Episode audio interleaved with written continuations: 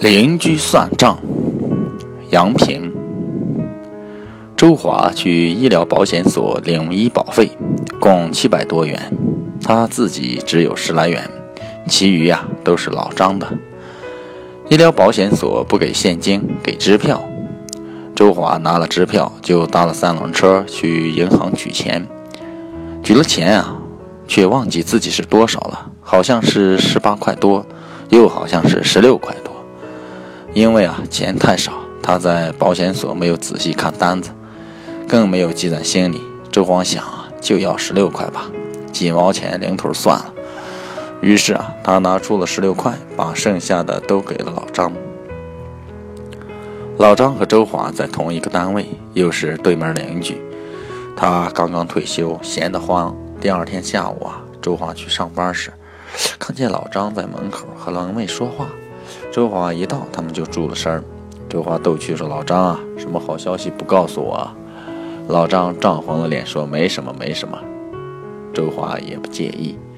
下班回家，周华看见老张的妻子啊，正在门口和一个女人说话，样子很神秘。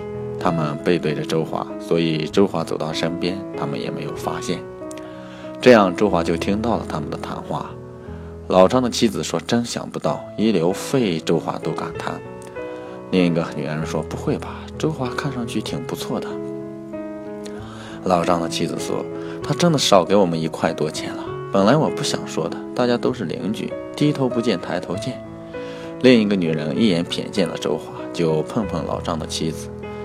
被人说三道四，周华心里很不是滋味，就特意到医疗保险所去查底单，结果，发现自己该得的是十四块五毛钱。也就是说，他少给了老张一块五毛钱。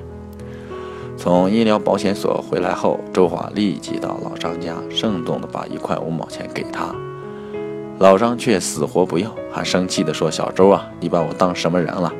一块五毛钱你计较？”周华真想说：“那就请你和老婆闭上臭嘴。”可想到和老张是邻居，不想闹得太僵，只好洋洋不乐地回家了。这一块五毛钱成了周华的心病，他不知道怎样才能把钱还给老张，或者让他夫妻闭上嘴。妻子说：“你去银行取钱的时候，不是坐过三轮车吗？车费报销了没有？”周华说：“两块钱，谁好意思去报销啊？”妻子说：“这就对了，按领钱的比例，这两块钱里面啊，最少有一块九毛以上应该是老张出，他还欠我们的钱呢。”周华说：“账是这么算的，可怎么好意思跟人家说呀？”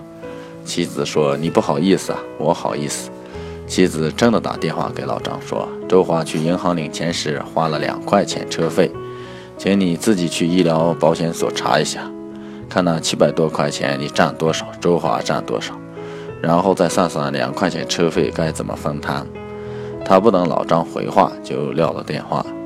当天晚上。周华就发现自己的信箱里有四毛七分钱，两家人从此以后像陌生人一样见面都不打招呼了。